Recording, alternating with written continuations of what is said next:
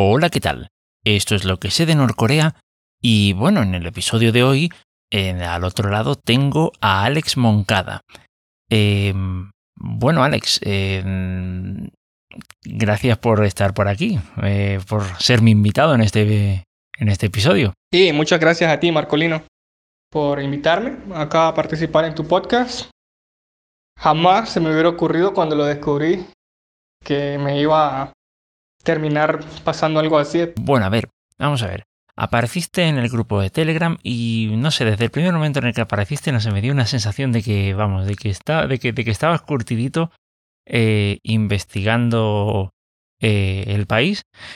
Pero mm, quizá la pregunta así más interesante sería, bueno, ¿desde cuándo estás investigando y por qué? Pues llevo aproximadamente, creo que en total como unos 10 años porque empecé a investigar un poco cuando me di cuenta que Corea del Norte había clasificado al Mundial de Fútbol en Sudáfrica, allá por 2010. Entonces empecé a buscar un poco de información, más que todo por curiosidad. Y a lo largo de los años he leído muchos artículos, empecé a buscar libros. La gran mayoría están en inglés y pues tengo la ventaja de que hablo inglés de manera fluida por cuestiones profesionales. Entonces empecé a leer libros que encontraba, que lograba descargar de internet, que me traían amigos de otros países. Y, como dicen, fue como caer en la madriguera de un conejo. Porque he leído muchos libros. Creo que facilito, llevo arriba de 50 y todavía tengo curiosidad por saber más del tema. Vaya, vaya. Bueno, a ver, el primer libro que leíste fue eh, Los Acuarios de Pyongyang de Kang Chol-wan, ¿vale? Y mm, claro, la pregunta sí que uno se hace es, eh, ¿qué te llamó la atención de ese libro? Es decir, ¿cómo es que, digamos, qué, qué, qué había en ese libro que te llamara tanto la atención como para, digamos, iniciarte en todo esto, ¿no? Y, admitámoslo, ¿no? Es... Es una cosa así un poquito, un poquito extraña, ¿no? No es un, no es un pasatiempo así muy, muy habitual, y, menos con la, digamos, en la forma en la que, en la que lo hacemos nosotros, ¿no? Entonces, cuéntame un poquito, ¿cómo fue, cómo fue eso? Ese libro lo leí porque tenía mucha curiosidad por saber más sobre cómo era la vida en un gulag norcoreano o en un campo de trabajo forzado coreano. Y bueno, había intentado buscarlo por diferentes maneras. Y tuve la suerte que una amiga de Canadá venía para acá, a, mi país, y me hizo el favor de traérmelo, me lo regaló incluso. En cuanto lo tomé, empecé a leerlo hasta que lo terminé. Y bueno, eso fue lo que me llamó la atención, quizás la parte humanitaria, la, esa curiosidad de saber cómo había sobrevivido él, cómo eran las condiciones de vida en un lugar así sobre todo siendo alguien que había pasado 10 años de su vida en un lugar tan terrible, tan cruel, tan inimaginable, supongo, ya que nunca ninguno de nosotros ha estado ahí. Bueno, la verdad es que no puedo poner las manos al fuego de que un oyente haya o no estado en un campo de concentración, pero vamos, en mi caso y yo creo que en el de la mayoría, la respuesta es que no. Eh, pero vamos, eso, ¿no? Eh, eh, es interesante lo que, lo que mencionas. Eh, a ver, y me surge una cosa, ¿no? ¿Has tenido dificultades o cuántas dificultades tienes a la hora de compartir este tipo de cosas, este, este, tipo de conocimientos que vas adquiriendo sobre el país con otras personas? ¿La gente te recibe bien o no? ¿O te ve como, como no sé, un rarito? ¿Cómo, cómo, ¿Cómo vives tú eso? cuéntame un poquito. Pues si es alguna persona que le llama el tema, le puedo quizá enviar algún enlace de una página web o algún video en YouTube. De vez en cuando algunos tienen curiosidad, le puedo compartir algún libro para que lo lea. Aunque no he conocido en persona a nadie que le interese tanto este, este tema. A mi papá le gusta un poco, conoce más que la mayoría de las personas, pero no diría yo que es una persona tan entusiasta al respecto. Sí conoce la situación política de Corea del Norte, sabe cómo viven las personas, ha visto documentales en YouTube y en la televisión, pero no creo que llegue al nivel de, de interés que yo sí muestro. Vale, vale, vale, entiendo cómo, cómo va la cosa. Sí, por aquí hay algunos que, pues eso, más o menos, eh, sí, me puedo sentir identificado. Eh, podría pensar en algún amigo que sí que es un poquito más entusiasta del asunto, aunque no con, digamos, no con el grado de, no sé si decir, obsesión que puedo llegar a tener yo, ¿no? Em, sí. A ver, pero yo, pero yo digo, si ves que eh, en la televisión normalmente lo único que ponen es, pues, pues eso, ensayos nucleares y tal, eh, que siempre ponen pues, las rarezas de, pues, del régimen, ¿no? Que uno consulta en YouTube y lo primero que te dicen, pues las 10 cosas que no puedes hacer en Pyongyang y cosas de estas, ¿no? Em, claro, uno se pregunta, con todo, eso, con todo ese entorno, eh, ¿tú qué piensas? ¿Hay desinformación o no sobre, sobre el país? Eh, ¿Y en qué forma se podría corregir un poquito eso? Bueno, creo que sí la hay como todo. Eh, hay dos versiones para cada cosa. Y así como hay personas que dicen de que Corea del Norte es un completo paraíso, de que sus habitantes todos son robots, que piensan lo mismo, que no tienen individualidad. No es del todo cierto. Hay cosas buenas y cosas malas en el país. Pero bueno, quizás la mejor manera de, de averiguar qué tan cierto es todo sería pues ir al país, experimentarlo por sí mismo. El problema es de que cuando uno llega allá, tiene siempre personas que lo vigilan y no puede ir libremente uno donde desee. Si eso se levantara, creo que sería muy beneficioso para conocer más a profundidad ese aspecto de la vida diaria norcoreana. Bueno, si te soy sincero, nunca he tenido, o sea, vamos, el primer libro que leí ha sido pues Los acuarios de Pyongyang, básicamente bajo tu sugerencia. Normalmente he estado eh, recurriendo a, pues, a medios de comunicación más o menos especializados eh, para sacar información sobre, sobre lo que pasa ahí en Corea del Norte, ¿no? Pero, mm, claro, a ver, debo admitir que pese a mis reticencias iniciales, pues el libro está bastante interesante y aporta ciertos detalles que ni mucho menos se me hubiera ocurrido encontrar, digamos, tan libremente en medios de comunicación, insisto, especializados, eh, pues llámese Daily NK, eh, NK, eh, News, etcétera, etcétera, ¿no? Em, ¿A ti te da la sensación esa de que cuando, digamos, de que hay algunos detalles que se escapan y qué detalles se te, digamos, piensas que sí se mencionan en este tipo de libros más biográficos que que en otro, digamos, en medios de comunicación incluso especializados? ¿qué, detalles piensas que, se pueden escapar por ahí? Sí, me ha pasado sobre ciertos libros que he leído de personas que han escapado de Corea del Norte. Se me viene a la mente un libro de una persona que escapó de Corea del Norte y que trabajaba para el departamento de propaganda allá en Pyongyang. Y mencionó algo que nunca había leído, como él mencionaba en cierta parte de que el hijo de Kim Il-sung, o sea, Kim Jong-il, en realidad, aunque llegó a ser el, líder de Norcorea hasta después que su padre murió en el 94, durante mucho tiempo, quizás 15 o 20 años, su padre, Kim Il-sung, había sido solo un títere, o había sido solo una mera figura decorativa y él explicaba cómo había alcanzado su poder detrás de bastidores y todo lo que había hecho, todas las purgas que había realizado. Eso no lo había leído en ningún otro libro, incluso libros históricos de Corea del Norte. Puede ser que sea simplemente propaganda o quizás no, pero me llama la atención que la fuente, en teoría al menos, debería ser un poco reputable ya que pues alguien que vivió en ese círculo, que trabajó para ellos, sabe cómo funciona la, propaganda, a quién decírsela, cómo decírsela. Eh, pudo comparar durante ese tiempo, porque él menciona que tuvo acceso a videos y prensa de Corea del Sur, entonces podía comparar ambas realidades. Me llamó la atención mucho eso y si me pusiera a pensar un poco, creo que quizás se me ocurrirían más casos similares. Sí, sí, la verdad es que, vamos, eh, sin necesidad de haber leído los libros, sino más bien con los propios medios de comunicación y con, sí, con entrevistas a, ciertas personas, pues sobre todo conseguidas en NK News, en bueno, algún documental de la BBC eh, y algún documental por ahí.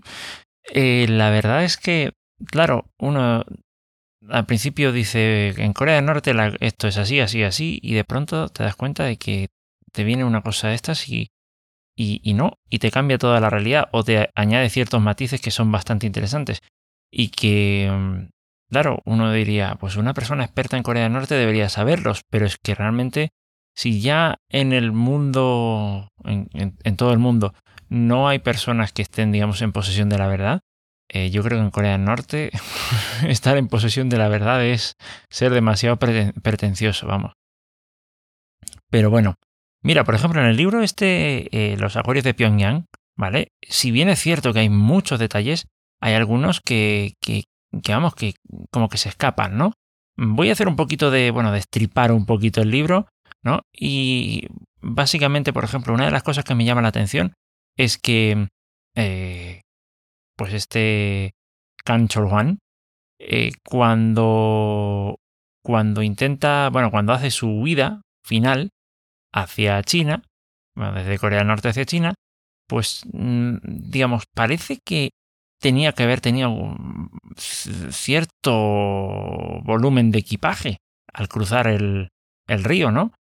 Y no, no sé, no lo dice explícitamente, pero vamos, viendo después eh, lo que hace después, cómo soborna a determinadas personas, etcétera, mm, vamos, uno puede decir, eh, para hacer eso tienes que tener algo encima. No puedes haber ido con, con lo opuesto y ya está. Entonces, no sé, son, son detalles, hay detalles ahí que, que, claro, son interesantes, que no sé si tú te has, si, si, te has dado cuenta de alguno de ellos, de ese o de otros, no sé, cuéntame, cuéntame un poquito, si, si has echado de menos algo, pese a que ya el libro en sí tiene bastantes detalles. Sí, es muy interesante ese detalle, ese capítulo me parece muy, muy interesante, ¿sabes? Porque como tú dices, este tipo estaba pagándole a un montón de personas, con frecuencia menciona que por protección les daba dinero, a un tipo menciona que le dieron 50 dólares dos veces y de que compraban comida, compraban ropa, le pagaban a fulano para que no lo denunciara. No sé cuánto dinero pudo ahorrar, teniendo en cuenta de que Corea del Norte, imagínate ya en los años 90, 92 escapó él, entonces, ¿cuánto podría haber ahorrado? No lo sé, teniendo en cuenta pues de que un salario es muy bajo. Pero lo que me gusta de este capítulo, que lo menciona casi a lo largo de todo él, es el gran choque cultural que tiene Juan en, en esta nueva realidad a la que se enfrenta en, China. Cuando él mira a la gente, cómo comen, cómo beben alcohol de la manera más normal. Él menciona, para consumir alcohol así tendrías que estar reunido con gente del partido. Y esta gente aquí como si nada está tomando alcohol. Una chica se me acerca que bailemos. Y eso es escandaloso en Corea del Norte o simplemente los edificios, cuando llega a ciertas partes de China y mira anuncios de compañías surcoreanas y él piensa, pero se supone que esta gente son pobres y se están muriendo de hambre. ¿Cómo puede ser de que son tan famosos en China y miran las ciudades y miran a la gente, por ejemplo, en los karaoke, cómo las mujeres y los hombres se besaban y ellos, ah, no puede ser. Ese gran choque, solo me lo imagino, me pareció muy interesante eh, esa parte de cómo él se queda tan impactado de una realidad tan distinta, incluso hace 30 años, de esa China que estaba en desarrollo en ese tiempo, y sin embargo para él fue una gran diferencia, eh, como por ejemplo el, de el incidente en los baños, de cómo los chinos estaban acostumbrados a ir al baño y eso para él era súper distinto y tuvo que tener cuidado para buscar los baños cuando estaban vacíos porque le daba vergüenza. Eh, cuando se escandalizó de que un amigo de Anne Hughes, su compañero de viaje, estaba viviendo con una mujer sin estar casado. imagínate, eso fue lo que me pareció tan curioso. Eso es lo que me llamó más la atención de ese capítulo. De todas esas diferencias que él encuentra y él piensa, wow, qué diferente que es. Cuando mira a la gente cómo se viste, cuando mira los edificios, cuando mira los autos, cuando mira todo tan diferente. Como él dice, solo con ver un lado de la frontera, todo oscuro Corea del Norte, al otro lado iluminado, lleno de vida. Y eso por lo general es lo que las personas suelen enfrentar, ¿no? cuando se escapan de Corea del, del Norte, la gran diferencia, la facilidad para encontrar comida, para encontrar buena ropa, para movilizarse. Como él dice, eh, la libertad de movimiento, solo la había escuchado antes, pero experimentarla, eso de poder ir donde ellos desearan, era algo muy distinto y algo completamente nuevo para él. Eso es la parte que me parece tan, tan interesante de, de ese libro. Creo que es mi aspecto favorito de leer esta historia, de cómo por así decirlo, descubren este mundo exterior. Al otro lado de esa cortina, por así decirlo, que le ha impuesto el régimen norcoreano. Sí, no, tiene que ser algo, vamos, realmente impactante, ¿no? O sea, yo lo más cercano que he podido vivir ha sido pues la experiencia de emigrar de un país a otro, pero vamos, eh, estamos hablando de España a Chile y viceversa. Claro, a ver, hay muchos elementos culturales que tenemos en común. entonces, pues no, digamos, evidentemente no tiene punto de comparación. el cambio cultural tiene que ser, vamos, uno tiene que hacer un ejercicio extra de, de imaginación para poder imaginárselo, ¿no?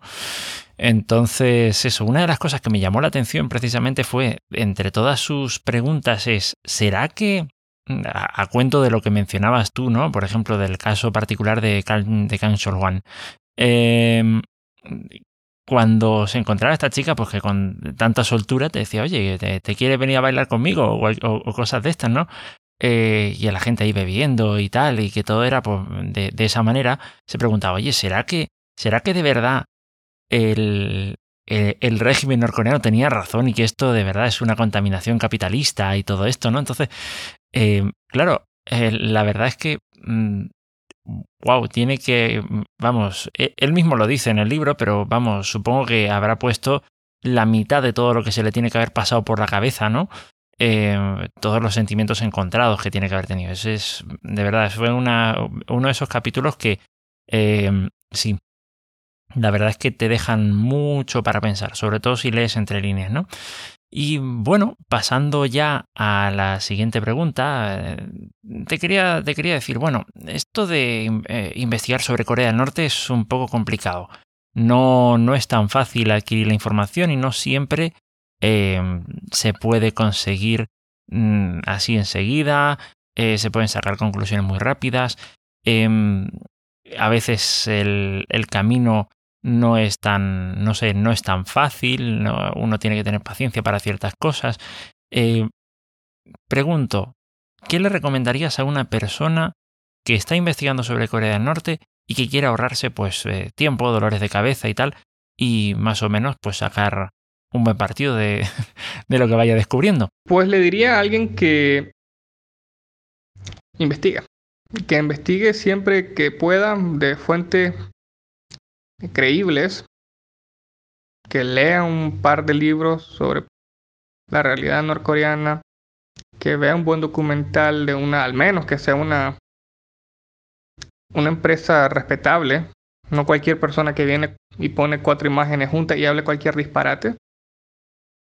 Yo lo que he hecho siempre ha sido así, de esa manera me he informado al respecto, tratando de, de buscar fuentes de información creíbles y que me ayuden a conocer más y no solo irme por la propaganda o antipropaganda norcoreana. Muy buen consejo, la verdad. Sí, sí. Eh, y bueno, ya estamos terminando la entrevista, así que solo me queda por preguntarte, pues, eh, dónde se te puede localizar, eh, a qué te dedicas, un poquito, un poquito eso. Pues yo me dedico a dar clases de inglés. Tengo una pequeña escuela acá en mi ciudad Doy clases de inglés a jóvenes y adultos de diferentes niveles y también trabajo ocasionalmente como traductor para brigadas médicas. A eso me dedico y en mis tiempos libres pues leo de diferentes temas. Corea del Norte uno de los principales. A veces leo un poco de tecnología, un poco de historia. Tengo gustos eclécticos, por así decirlo. Nunca sé qué tipo de libro voy a terminar leyendo. Simplemente si me interesa, lo agarro y si la lectura se ve apasionante, intrigante, la termino. En cuestión de días a veces.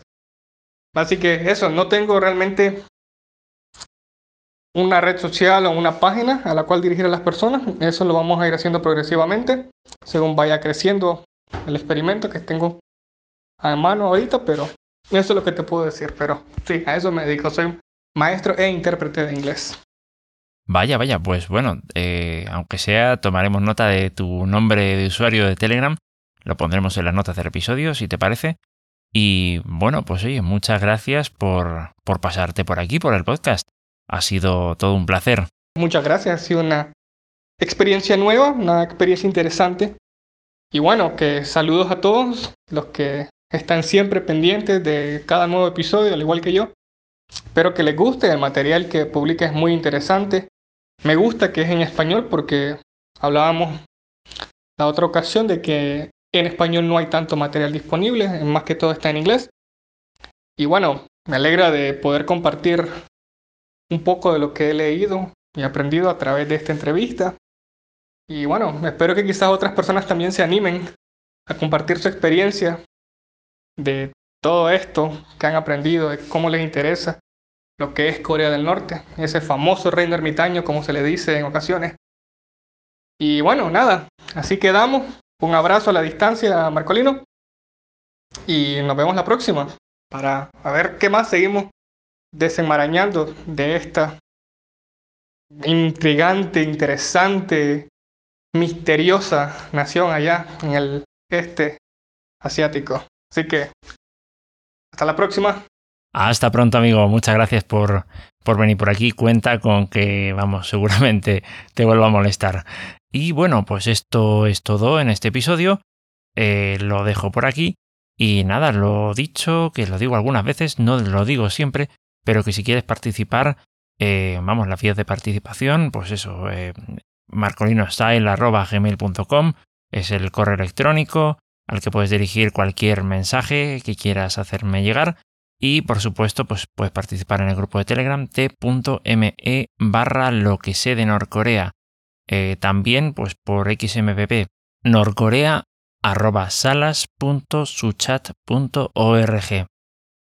Así que nada, ahí tienes todas las formas. Esto es todo por aquí y nos encontramos en el próximo episodio. Hasta luego.